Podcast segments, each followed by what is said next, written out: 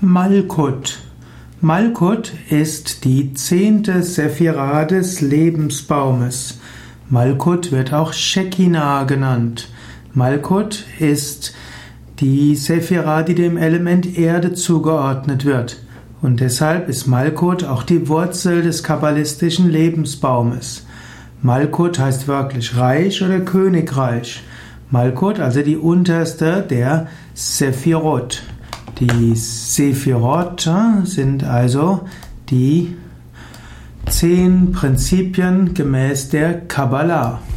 Malkut entspricht dem Muladhara Chakra im Yoga. Muladhara Wurzelchakra, auf dem alles wurzelt.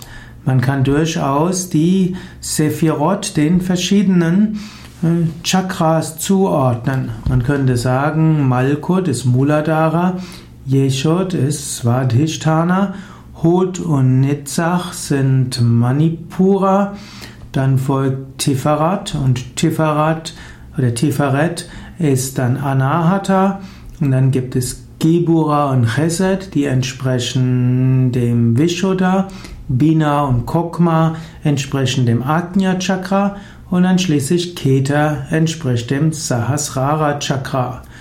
So könnte man die zehn Sephirot mit dem Chakrasystem in Verbindung bringen und man wird tatsächlich eine Menge von Verständnis finden oder Beziehungen finden. Jedenfalls Malkut, und darum geht es ja hier, Malkut steht für das Erdreich und damit die Wohnstätte, die Wohnung, das Erdprinzip, letztlich Gott auf Erden. Malkut steht auch für die sinnlich erfahrbare Welt, nämlich Asiya. In der Kabbalah eben wird Malkut gleichgesetzt auch mit der Shekinah.